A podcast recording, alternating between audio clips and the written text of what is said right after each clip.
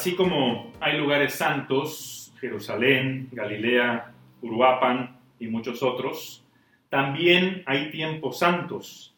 Y este que hoy comenzamos lo es de una manera muy, muy especial. Con el Domingo de Ramos inicia la semana suprema de la historia y de la fe cristiana. Es el centro de gravedad espiritual de todo el año. El triduo sacro, que comienza el jueves santo por la noche y termina el domingo de resurrección, constituye los tres días decisivos en los que se lleva a cabo la redención total y definitiva de la historia y del universo. Jesús se hizo hombre y vivió aproximadamente 33 años sobre la tierra. 30 de esos los pasó ocultos.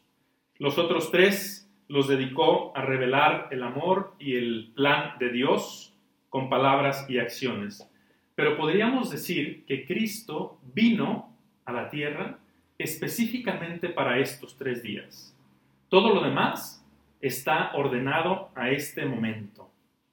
Tan es así que el Evangelio, según San Juan, eh, contiene 21 capítulos.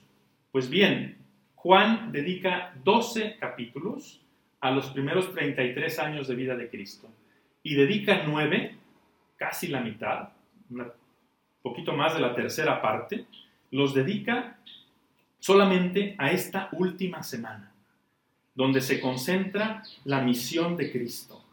Y Juan cambia el ritmo, como quien quisiera acompañar a Cristo cada hora. Los últimos días de la vida de Jesús, desde la entrada en Jerusalén que celebramos hoy hasta la carrera de María Magdalena el domingo de resurrección por la mañana. De esta, de esta conmemoración de hoy, de la entrada de Cristo en, en Jerusalén, la ciudad santa, quisiera resaltar dos cosas. La primera es la actitud de Cristo y sobre todo la conciencia que Cristo tenía respecto a su misión y su determinación para llevarla a cabo. Y la segunda, en contraste, la actitud y la volubilidad del pueblo. En primer lugar, la actitud de Cristo, una tremenda conciencia de aquello para, que había, lo que había venido, de su misión. Desde siempre Jesús tenía clarísimo que había venido para estos tres días. En tres ocasiones le dijo a sus apóstoles, el Hijo del Hombre padecerá, morirá y resucitará al tercer día. Y también había dicho, entre otras muchas frases, había dicho, yo he venido para que tengan vida y la tengan en abundancia. Cristo tiene una gran claridad de misión y una determinación para cumplirla. Y así enfrenta los últimos días de su vida y su pasión. Ahora bien, esa claridad y determinación, incluso sabiendo también muy claramente que iba a resucitar, no eliminan el horror que experimentaba minuto a minuto ante lo que le venía, la muerte misma en la plenitud de su vida, la tortura, la injusticia, la humillación de morir como delincuente y entre delincuentes, quien era el más inocente de la historia. Si alguna vez has pasado por una particular oscuridad espiritual interior, pues te puedes imaginar lo que sufría Cristo interiormente en estos días y en cada minuto que iba pasando. Y como hombre, experimenta también la responsabilidad que pesa sobre sus hombros. Hace unos días, eh, un, gran amigo, que seguramente está participando en esta misa, me decía, Padre, es que en nuestra empresa de nosotros dependen en esta situación 1.200 familias. Imagínate las decisiones que tenemos que tomar. Y sé de otro que también pues, tiene 300 empleados. Qué decisiones tan difíciles, cómo experimentan eh, el peso de, de esas familias, de no dejarlas desamparadas.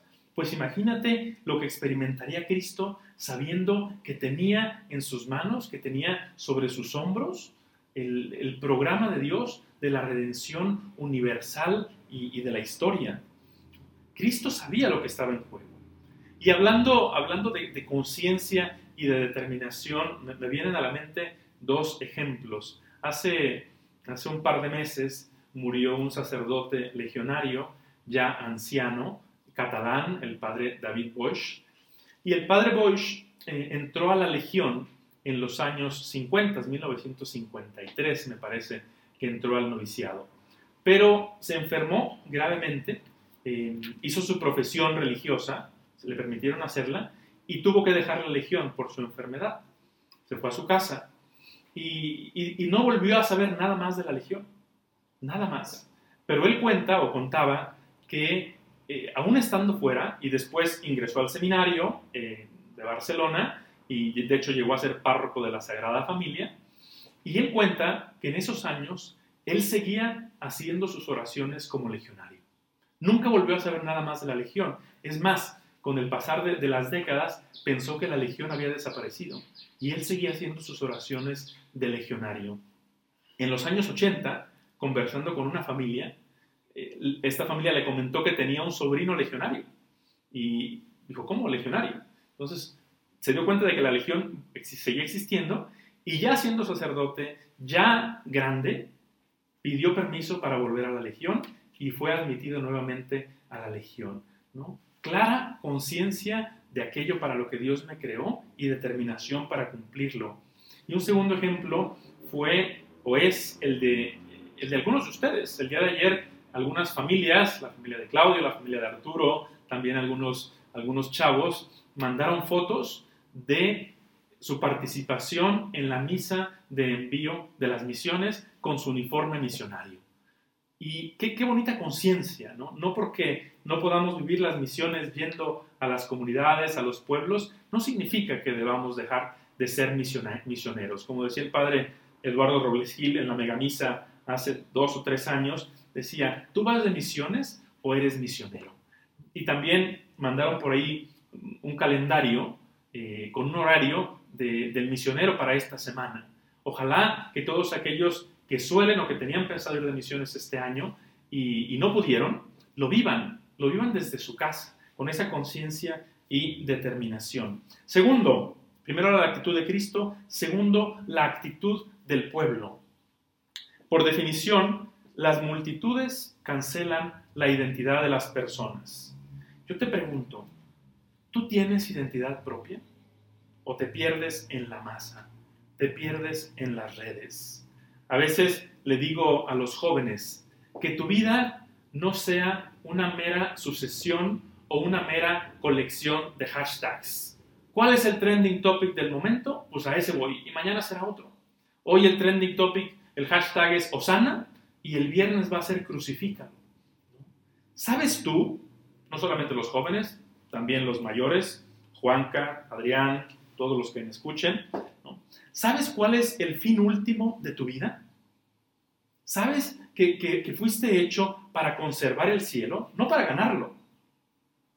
Tú no puedes ganar el cielo. Ese ya lo ganó Cristo para ti. Eso es justamente lo que conmemoramos esta semana. Si tu enunciado de misión, o para que me entiendan algunos, si tu mission statement no contempla llegar al cielo, te estás quedando corto. Es como si tu visión de la Semana Santa y de la vida llegara solamente hasta el viernes o hasta el sábado. Y quizá esto, esta es una ocasión para que lo reformules. No te quedes corto.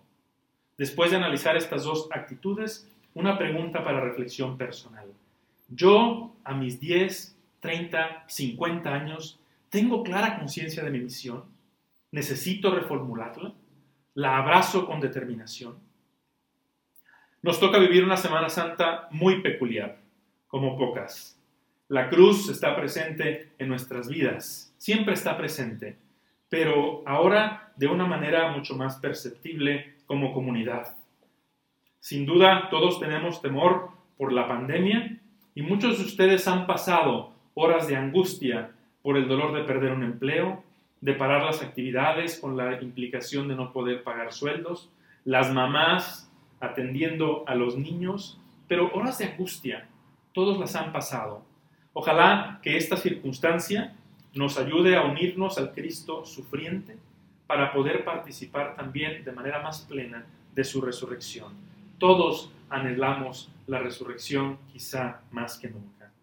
Te propongo finalmente cuatro claves para vivir la Semana Santa. La primera, vívela con nuevos ojos, como si nunca la hubieras vivido, como si te estuvieran contando la historia por primera vez. Y déjate sorprender. Hace unos años una, señora me contaba que una familia de amigos japoneses vinieron a visitarlos aquí en Michoacán y, y, les llevaron a conocer alguna iglesia. Y esta familia tenía un niño pequeñito y de repente, estando ya adentro, el niño pequeñito se echó a correr hacia afuera, salió de la iglesia. Y salieron, le preguntaron que qué tenía y el niño señaló al Cristo. Que nos siga o que nos maraville el ver a Cristo crucificado en todo su dolor. No nos acostumbremos. Segunda clave para vivirla. Intenta penetrar en los sentimientos de Cristo. Lo que decía hace unos momentos.